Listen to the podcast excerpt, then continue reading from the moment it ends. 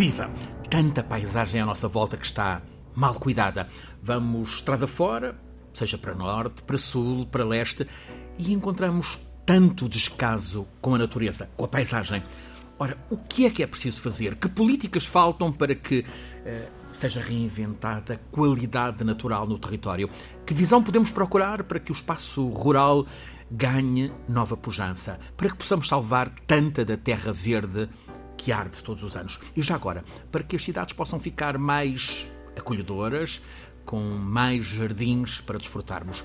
O professor Filipe Duarte Santos, nosso condutor científico, aqui na Escala do Clima, programa eh, em parceria entre a Escola Superior de Comunicação Social e a Antena 1 da Rádio Pública, traz-nos hoje uma convidada, que é a pessoa certa para nos ajudar a encontrar respostas a estas tantas questões. Teresa Anderson, arquiteta paisagista, engenheira, agrónoma e muito mais. Antes, assuntos sobre o clima, por estes dias no topo das notícias. E há uma revelação no diário uh, britânico The Guardian: os grandes grupos do petróleo, chamadas majors, estão sigilosamente a preparar dezenas de novos projetos de exploração de gás e de petróleo. O Guardian vê isto como bombas de carbono que estão a ser ativadas. Ou seja, professor Filipe Duarte Santos, em vez de redução, temos a indústria uh, dos hidrocarbonetos continuar a desafiar. Sim, é uma notícia impressionante e, e também, penso, preocupante. Um, são as grandes companhias de combustíveis fósseis, em particular de petróleo e de gás natural, um, a ExxonMobil, a Shell, a BP, a Chevron. As mesmas de sempre. É, exatamente, exatamente. Está aqui duas componentes. Uma é esta que eh, revela esta investigação exclusiva do, do Guardian, conforme eles dizem, e que uh, revela que, de uma forma mais ou menos secreta, estão a, a planear grandes explorações, novas explorações de, de petróleo e, e, gás natural, porque uma, uma coisa é encontrar novos jazigos, outra coisa é uh, explorar esses jazigos, mas isto são jazigos novos que se conhecem, alguns deles, outros que são provável que existam, e, e isso a, a, quantidade total de, de CO2 que seria emitida se todos esses jazigos que estão a ser planeados fosse emitida, isso seria uh, com, com, isso seria impossível não é cumprir o Acordo de Paris. Só por si quer dizer, só essa quantidade seria impossível tornaria impossível cumprir uh, a meta do 1 grau, 5 uh, graus centígrados da meta de, de Paris. Um, acresce que porque é que isto é possível? Bom isto é possível porque as companhias ah, também se fez um cálculo de, de, dos lucros que tiveram nos últimos 30 anos e os lucros que tiveram nos últimos 30 anos são um, 2 milhões de milhões de dólares. dólares. E fazendo as contas, isto representa um lucro de 182 milhões de euros por dia para quatro companhias. Portanto, haverá negócio mais rentável claro no mundo? Esta revelação sucede quando passam seis meses sobre a COP26, a tão invocada Conferência da ONU em Glasgow sobre o clima, o, o presidente dessa conferência, o, o, britânico Alok Sharma, quis, agora passados seis meses, uh, alertar estas crises que sucedem, diariamente relacionadas com a guerra, obrigam-nos ainda mais ao cumprimento das eh, metas definidas pelos uh, cientistas para salvarmos o possível do clima. É um alerta devido este, professor? Sem, sem dúvidas nenhumas. Uh, uh, o que aconteceu é que criou-se uma dinâmica, uma dinâmica que eu penso que é positiva na, na parte final da, da, da Conferência de Glasgow, que foi a dos países a fazerem um, promessas, não é? Promessas de que iriam uh, atingir a neutralidade carbónica. E todas as grandes economias do mundo disseram a data em que iam atingir essa neutralidade carbónica. Mas uma coisa é fazer esta afirmação, outra, outra é passar a legislação, não é? Uh, que é necessária para cumprir este objetivo.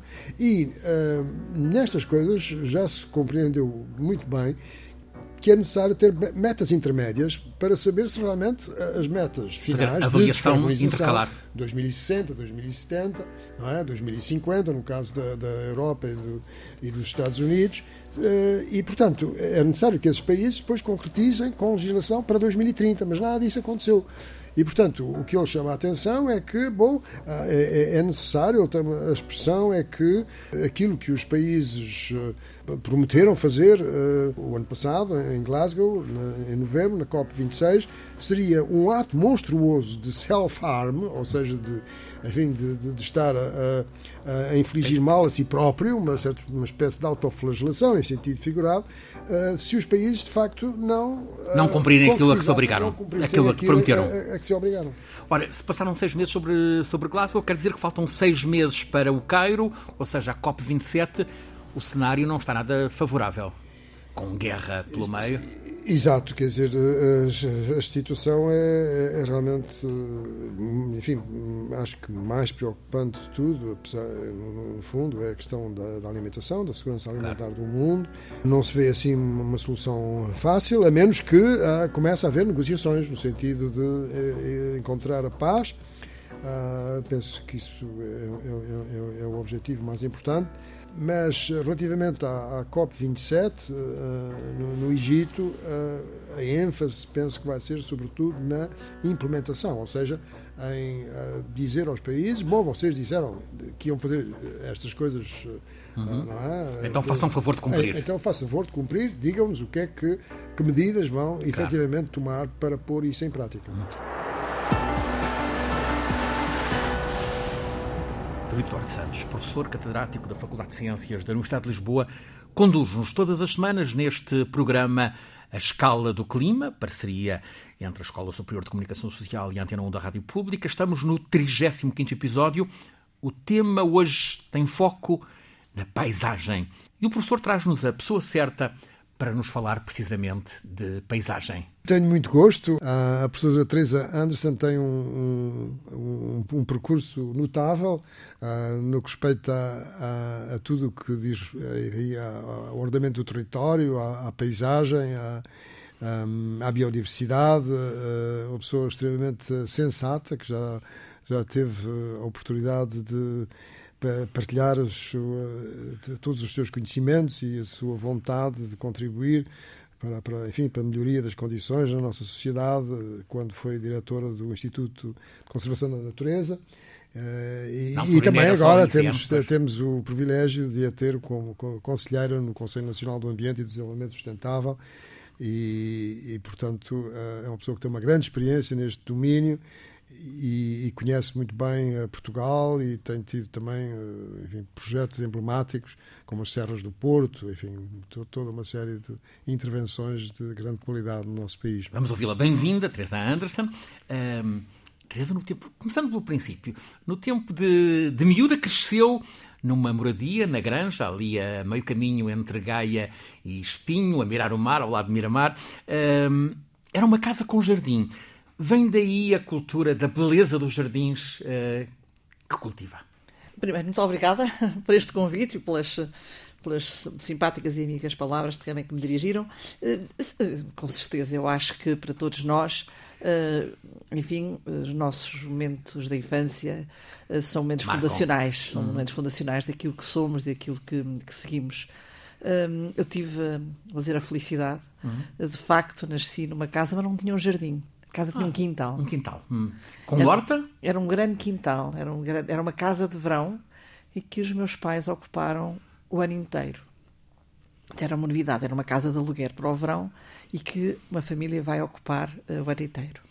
Uh, e, portanto, havia um grande muro e uh, havia realmente um grande espaço de cultivo e havia, assim, um pequeno jardim, uma coisa... Mas a grande transformação foi, de facto, a minha mãe ampliar esse espaço de jardim. Ampliar o jardim. Ampliar o jardim entrou jardim, pelo território da horta. Pelo território da horta. Portanto, a velha Pereira desapareceu uhum. e, e, portanto, foi esse ambiente muito perto realmente do mar, do Atlântico uh, tínhamos que defender as plantas do ar do mar, uhum. uh, enfim, portanto... Que ali é muito agreste, é, aguda, é agreste, granja. Já estávamos um, bocadinho, estávamos um bocadinho protegidos e tínhamos o muro e tudo isso, enfim, portanto, mas era de facto uma forma de aprender e eu tenho esse grande sonho que as crianças que frequentam os jardins de infância que sejam jardineiros, era o que devia ser. Para mim, se me perguntasse o que é que devia ser o programa num jardim de infância. Falta essa cultura. É, falta, falta, essa... falta, falta, falta a cultura de uh, pôr a mão na terra, mexer hum. na terra, cultivar, perceber de onde tudo vem, compreender o papel superior que as plantas têm em relação a nós, seres animais. A escola pré-primária, a primária, uh, o ensino básico deveria uh, incitar as crianças a meter as mãos na terra? Uh, sim, não só, naturalmente, mas eu acho que eu sinto que há necessidade de uma grande revolução na forma de ensinar e termos as nossas crianças, jovens, adolescentes no ambiente em questão, na forma de aprendizagem. E, aliás, é surpreendente vermos como as áreas do ambiente não atraem uh, da maneira que a gente esperaria uh, uh, os jovens, nomeadamente ao nível do ensino secundário. Apesar de haver uma geração greta sensibilizada para sim. as questões do ambiente. Repare, Mas... depois veja ao nível superior uhum. os cursos de civicultura, da floresta, não é? Ficam vazios, não têm procura. como é possível? e, portanto, há aqui qualquer fator que era preciso alterar e eu acho que passa por essa forma de ensino hands-on, não é? Uhum. Portanto, de e de realmente também compreendermos, porque o, a palavra ambiente levou muita gente para os problemas que são importantíssimos, da reciclagem, eh, dos lixos, do tratamento das águas chamadas residuais, enfim, tudo isso, mas... Eh, a paisagem há, ficou, de certo modo, de fora. A, a natureza. natureza. A natureza. Uhum. A biologia mantém muito, mas também a biologia foi muito para a genética, para o não... A biologia hoje está muito ao serviço da investigação, da uhum. medicina, tem sido extraordinário. Isso é extraordinário, claro. Extraordinário este novo mundo, que, uhum. as possibilidades que nos abriram, do, do cuidar da saúde humana, do nosso bem-estar, mas, mas de facto, ah, enfim, temos aqui esta origem primeira, não é? Ao percorrer as cidades, ao percorrer a paisagem, é difícil generalizar, mas uh, é desoladora a paisagem portuguesa? Ah, é de modo nenhum. Não? Hum. A paisagem portuguesa é fascinante. Uhum. A paisagem portuguesa é fascinante porque, pela sua grande diversidade, as suas, tem muitas matrizes, não é? E se começarmos logo pelo seu substrato, pelo seu substrato geológico, temos paisagens com centenas de milhões de anos, temos paisagens de dezenas de milhares de anos, não é? Que se cruzam e coabitam aqui neste pequeno território. E deixe-me meter neste pequeno território a Madeira e os Açores, está bem? Claro, é evidente. Sem esquecer claro, esse grande claro, acontecimento claro, no meio do Atlântico. Lugares maravilhosos. É, pronto, quer dizer, Como há é? lugares maravilhosos no continente, Pois, mas faz parte, não é? Portanto, é este contínuo, não é? Uhum. Com o mar, não é? Uhum. Portanto, tudo isto é a nossa paisagem. Aliás, o mar também faz parte da paisagem. É evidente, é evidente, é evidente. Uh, portanto, é dessa realidade, não é? Portanto, muito diversa e temos formações eh, muito antigas, de base sedimentar, de formações existentes, depois temos os granitos que se cruzam, e uma paisagem granítica dá uma, uma, paisagem com um substrato granítico resultou numa manifestação, uhum. uh, numa relação dos seres humanos com ela completamente diferente daquela que se opera numa paisagem calcária, ou numa paisagem de areias, ou numa paisagem. Mesmo os granitos, há granitos, granitos e granitos, nem os granitos são todos iguais. E nós cuidamos bem essa paisagem? Eh, nós estamos distraídos. No... Nós estamos, estamos distraídos? Estamos distraídos, estamos distantes. Porque esta ideia do urbano e do rural já não é assim. O mundo não é assim. O mundo já foi mais fácil. Se calhar já foi muito mais difícil. Mas às vezes, quando olhamos para ele, já foi mais fácil. E a gente dividia, era mais simples, não é? Havia o rural e o urbano. E hoje uhum. não é assim, não é?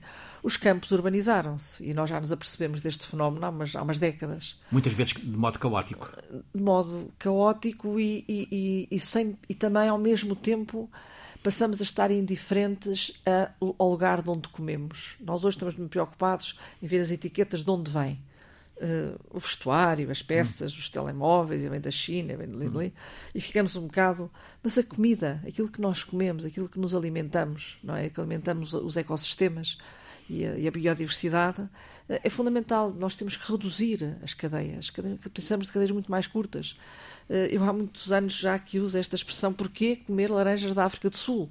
E não sou contra o negócio, contra que, se, que haja negócio, mas porquê vir Temos laranjas de avião? Eh, extraordinárias não, em, não, quando não temos laranja, não comemos laranja, temos claro. outros, tem a altura das ameixas, a altura dos damascos, temos outras frutas e, portanto, temos que saber isto, não é? Nós não temos que comer cerejas em dezembro.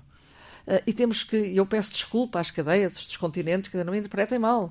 Antes, pelo contrário, eu acho que até tem havido nessas grandes cadeias alimentares eh, eh, de supermercados, quer dizer, esforços, não é, de, de apresentarem o pão, o pão que é feito com o trigo português, a, a carne que é o borrego português, não é? Se, porque é que devemos comer carne da Argentina?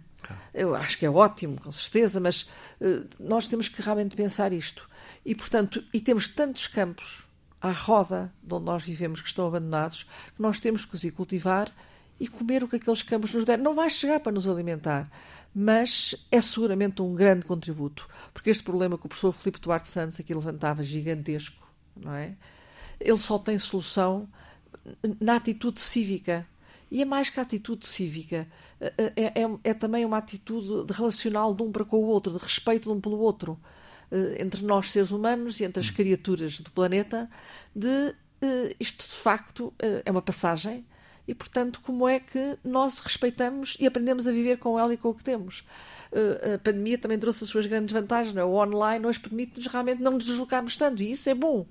É bom porque não nos deslocamos, não consumimos uh, é menos gasolina, é menos energia, uh, também ganhamos tempo para outras coisas, mas depois falta-nos a interação humana também, que é fundamental. Uma outra atitude com o espaço rural, por exemplo, será? já não há espaço rural. Já não há espaço rural. Já não há espaço rural. A ruralidade foi um modo de vida do passado. Repare, antes nós não nos dávamos ao luxo, eu nasci nesse tempo, não, no, no, meu quintal, uhum. não nos dávamos ao luxo de ter um metro quadrado por, por, por aproveitar. Uh, e, e, e, não desaproveitávamos nada. Uh, e não, tudo, tudo era, praticamente tudo era. Eu recordo-me quando passou a haver uma carroça com um burro que vinha buscar o lixo, mas era o lixo que era lixo mesmo, não é? Portanto, mesmo o papel guardávamos em casa, ele acabava por se decompor. Imagino, claro que o papel era tratado de outra maneira hum. também, mas enfim. Mas eh, eu, eu, eu, não sou assim tão velha, pois não? Claro que não. Pronto, mas portanto isto foi há muito pouco tempo. E portanto nós tínhamos essa. Claro que hoje não podemos viver todos dessa forma, não podemos todos viver nessa moradia, nesse, nesse, nesse quintal. Uh, não, não, não, a vida não é essa. Portanto, não é esse retorno também. Embora haja gente à procura desse retorno. Uhum. Há muitas pessoas à procura desse retorno que o tal online veio também uh, permitir, não é? Mas, portanto, o rural. Uh, um, a agricultura hoje é, é uma atividade industrial. É uma atividade industrial. Uh, e, portanto, já não é feita nesta loja de compreender este, este, nós todos sentimos as estações do ano. Uh, porque é que agora é a altura disto e não é daquilo? E outra coisa, o aforro, a noção do guardar as sementes não é? Nós ainda temos a memória de, de, daqueles que. a memória escrita, não é? Hum. Quando os exércitos napoleónicos entraram pelo país dentro, eh, não é? Quando, enfim, as, as populações foram esconder as sementes, não é? Porque era o, o recurso, era, era, o recurso, era a garantia de subsistência. Sabiam que iam arrasar as casas todas seguramente que os ucranianos também sabem isto. Uhum. Portanto, mas guardar as sementes era uma coisa fundamental, uhum. porque era garantir. A, e nós temos um clima relativamente ameno, mas imagine nos climas mais frios e mais quentes, enfim, como é que tudo isso processava. Mas era um saber que estava intrínseco e que era transmitido na família, era transmitido dentro da casa. E nós hoje perdemos esse conhecimento. Achamos que o lemos num livro e um livro não nos ensina isto. Por estes dias vi uh, um documentário uh, na RTP que me deixou a pensar, uh, conduzido por, por, João Reis. Ele foi a Copenhaga e em, em Copenhaga cresce uma indústria de produção agrícola em altura, isto é, uh, sim, sim. Diferentes, diferentes andares com, uh, com, diferentes, com diferentes culturas. Pode ser esse um caminho? Levar a... Ah, é um caminho, com certeza. Uhum. Com certeza que esse é um caminho e, e, e, enfim, todos estes caminhos das chamadas hortas urbanas, dos telhados com culturas, uh, tudo isso são, são caminhos. São caminhos, mas não só para nos trazer, uh, portanto, a comida fresca, não, é, os alimentos frescos, mas também para nós tomarmos consciência. Eu um bocado dizia, né? podemos pôr a mão na terra e perceber de onde vem tudo. O recurso natural mais difícil de fazer compreender que está ameaçado é o recurso solo porque repare, o ar todos respiramos uhum. e, portanto, eh, dá bronquites, dá tosse, dá, cheira mal, não é? A água também, não é? Toda a gente percebe. Agora, o, sol, o recurso solo, o solo fértil, uhum. não é? Enfim, o seu fundo de fertilidade, que é a base de tudo, e os oceanos, não é. As pessoas facilmente hum, se distraem e abdicam do solo e construímos nos melhores solos agrícolas, porque não são só solos agrícolas, eles têm outra função. Eles, eles armazenam a água, são umas esponjas e, portanto, eles retêm a água. Em vez da água correr para o mar, fica ali retida e é utilizada. E as plantas adaptam-se, umas aprofundam mais as suas raízes, outras menos. E umas coabitam umas com as outras. Portanto, tudo isto é uma, é um, é uma, uma verdadeira enciclopédia de conhecimento, saber compreender o solo, a, sua riquíssima vida, a vida microbiana, enfim, há animais que vivem no solo toda a sua vida, não é? Claro. Estopeiras, enfim, as minhocas, enfim, tudo claro. isso. E estou a falar de macros, porque todos os micros que ali então, temos, então, e portanto hum, é uma lição permanente. E, e, e, se nós não compreender, não soubermos lidar com a ter medo de sujar as mãos, sujar os sapatos, uh, já não disse os pés, disse os uhum, sapatos. Uhum.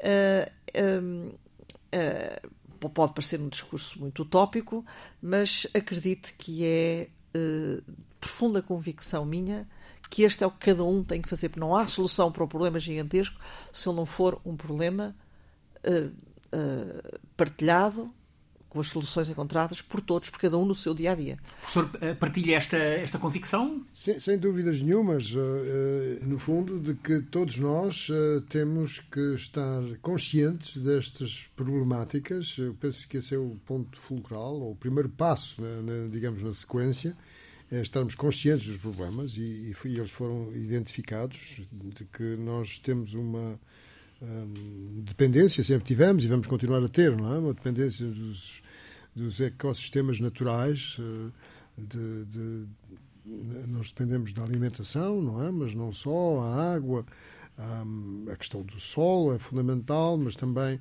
uh, todas as questões uh, relativas a, aos materiais que nós usamos, a tudo isso. Portanto, esta, esta dependência que nós temos nos recursos naturais é, é, é, o primeiro passo para nós nos convencermos de que temos que fazer algo, cada um de nós tem que fazer algo no sentido de uh, ter um comportamento mais sustentável relativamente a esses recursos naturais e relativamente à conservação da natureza e também por razões uh, estéticas e razões de, claro. de, enfim, de, de, de bem-estar, não é? Porque uh, as pessoas são sensíveis a estarem numa, numa floresta, não é? À sombra das árvores, está um dia de calor e, e passear num, num, trilho de uma montanha ou, ou estar à beira-mar, não é? Quer dizer, tudo isto são, são valores que urge uh, compreender o seu valor e, e, e preservar e esse valor. Claro. Exatamente. Teresa Andres foi, foi presidente do então ICN, Instituto de Conservação da Natureza. Nesse tempo sentiu... Uh, vontades políticas uh, no sentido de defesa da paisagem? Olha, já lá vai muitos anos. Já, foram, já foi no sim, século, já, já foi, no século já, passado. Já foi há uns 20 anos. Uh, já foi no século passado. Mas foi um momento muito entusiasmante da construção da Europa. Uhum. Nós estávamos apenas há 20 anos na Europa. Uhum. Foi o tempo da Rede Natura 2000, foi o uhum. tempo do grande confronto com, com, com as políticas agrícolas, da natureza e da agricultura. Uma parte importante do território português é a Natura parte, 2000. Uma parte, era preciso entregar à conservação da natureza uma parte significativa. Uh, os privados, os proprietários, começaram a perceber que isso colidia. Foram confrontos. Houve, houve muitas resistências. houve muitas resistências. Poderes locais também. Uh, também, mas mais, mais dos, dos, dos, proprietários, dos privados, dos grandes agricultores.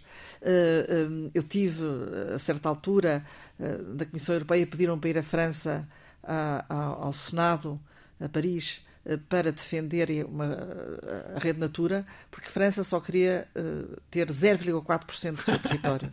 e tinha os caçadores, agricultores... Portugal tinha 20 e tal por cento? Eh, não, na, não, não, na altura... Não, agora não me recordo, mas na altura estávamos a falar num número muito baixo, 4% hum. numa primeira fase, uma hum. primeira fase e uma segunda Sim. fase, e depois foi tudo reunido numa só. Okay. Mas aquilo foi para conquistar, a primeira era só, eu já não me recordo o número, não vou querer dizer agora porque não, não me recordo, mas foi extraordinário eh, nessa, nessa reunião que eh, demonstrar e ter uma sala enorme com dezenas de agricultores, caçadores, franceses, todos, e era eu e uma inglesa, as duas, a para a Europa, a contar a história para a Europa, que era preciso avançarmos para, para a rendatura. Uh, portanto, foi um momento de uma grande possibilidade, apesar de tudo. O Instituto de Conservação da Natureza tinha atravessado uma fase muito entusiasmante, era uma grande agência de desenvolvimento local, porque foi uma aproximação do governo central ao governo local muito interessante. Hum, hum, enfim, para conquistar as populações, e esta era uma fase de mudança. Tínhamos que, de facto, mudarmos a cultura da conservação da natureza, agora que já estávamos no terreno, para a causa maior da conservação da natureza, eh, nomeadamente a causa da, da biodiversidade, da importância da preservação da biodiversidade. Eh, e, portanto, foi um momento cheio de possibilidades. Exaltante. Foi um momento exaltante, foi difícil, uhum. mas, mas de facto verdadeiramente uh, exaltante, sobretudo pensando uh, naquilo em que nós estamos agora e a oportunidade que isso nos deu, uh, não é? Não falámos da floresta.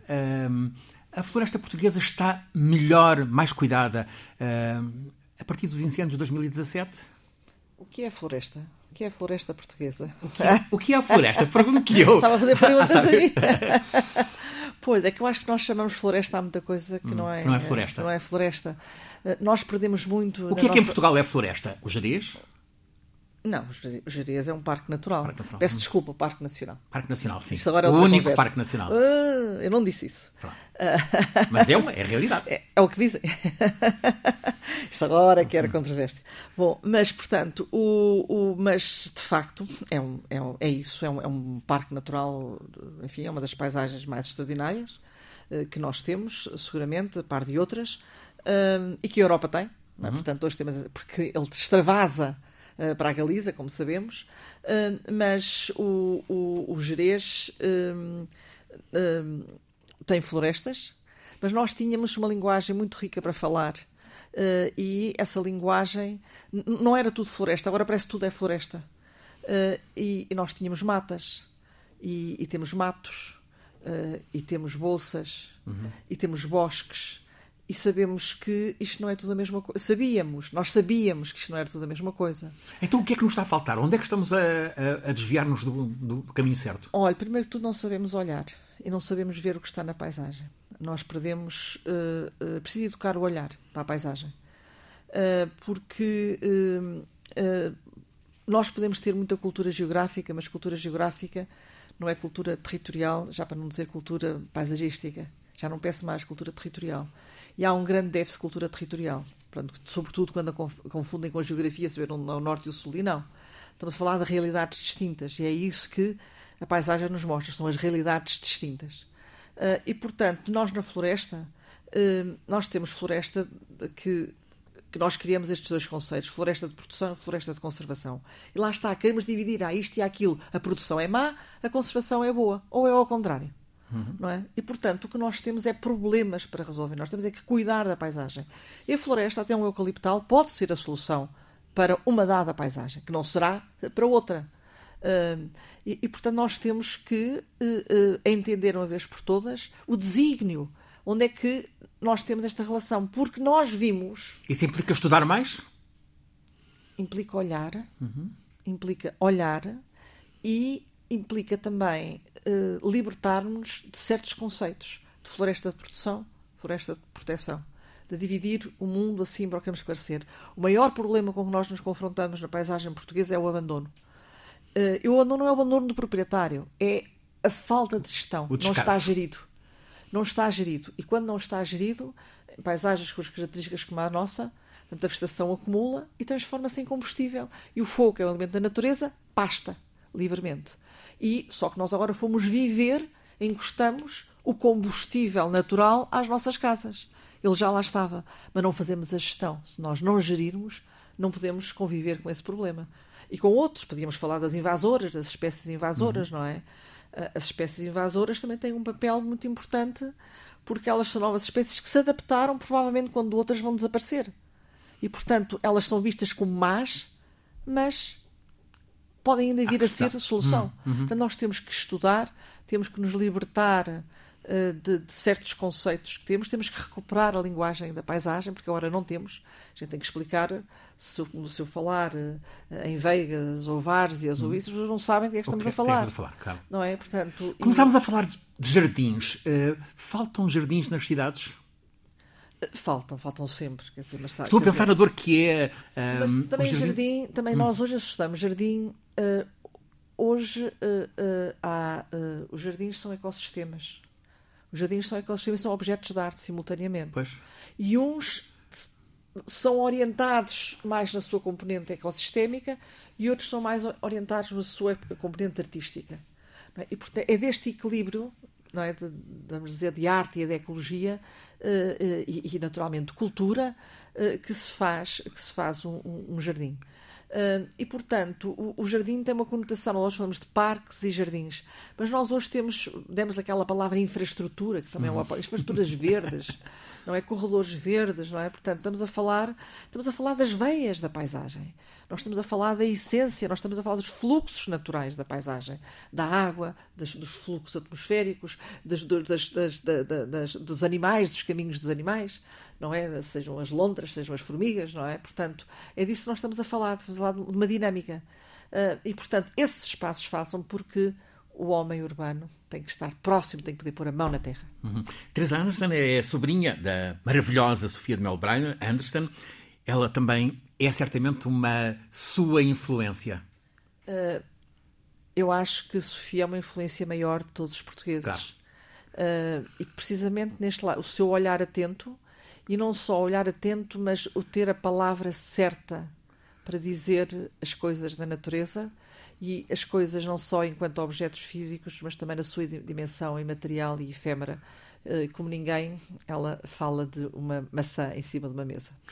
Professor Filipe Duarte Santos, entre tanta sabedoria que passou por esta, por esta conversa, fica essa ideia, falta-nos aprender a olhar, falta-nos olhar mais, olhar melhor. Eu penso que isso é central, penso que é central, porque hum, e tem muito a ver também com, com a ciência, porque enfim para mim a ciência é sobretudo a capacidade de observar ou de experimentar no laboratório, mas hum, é a capacidade de é a nossa curiosidade, não é? E, e quando somos curiosos em relação à paisagem, por exemplo, em relação à paisagem humana, à paisagem eh, enfim, de, de vegetal, enfim, de todas as suas componentes, hum, nós temos curiosidade, não é? Nós, nós gostamos de, de, de, saber mais, de perceber uh, a história daquele sítio, uh, enfim, como é que o sítio está ligado às pessoas, como é que as pessoas uh, beneficiam dele, como é que, como é que vivem nesse hum. sítio e tudo isso.